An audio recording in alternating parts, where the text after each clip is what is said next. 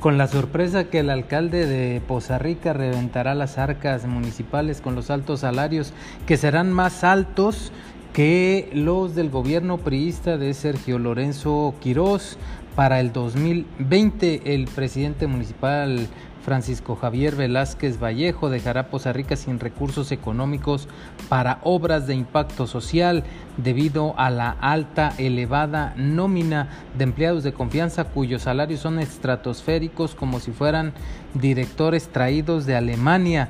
En el 2018 que inició la gestión de la nómina tenía 279 eh, millones de pesos en salarios que se ajustó de acuerdo al aprobado con el gobierno de Sergio Lorenzo Quirós. Para el 2019, Javier Velázquez ya había presupuestado 320 millones de pesos.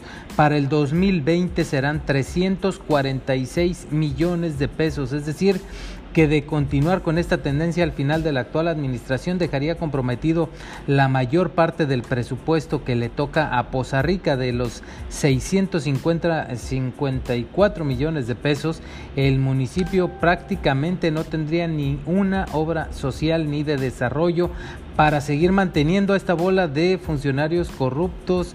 Y bueno, esta cifra alcanza también a directores como el director de Obras Públicas Mario Bazáñez, así como familiares y amigos del presidente y de gente de confianza de él que también ha metido a sus familiares de esta forma que adoptó Francisco Javier Velázquez con viejas mañas del PRI y bueno, a todo lo anterior se le suman los festivales culturales como el Cervantino que también les van a dejar ganancias personales millonarias, mientras que Poza Rica seguirá padeciendo la falta de seguridad, de desarrollo social.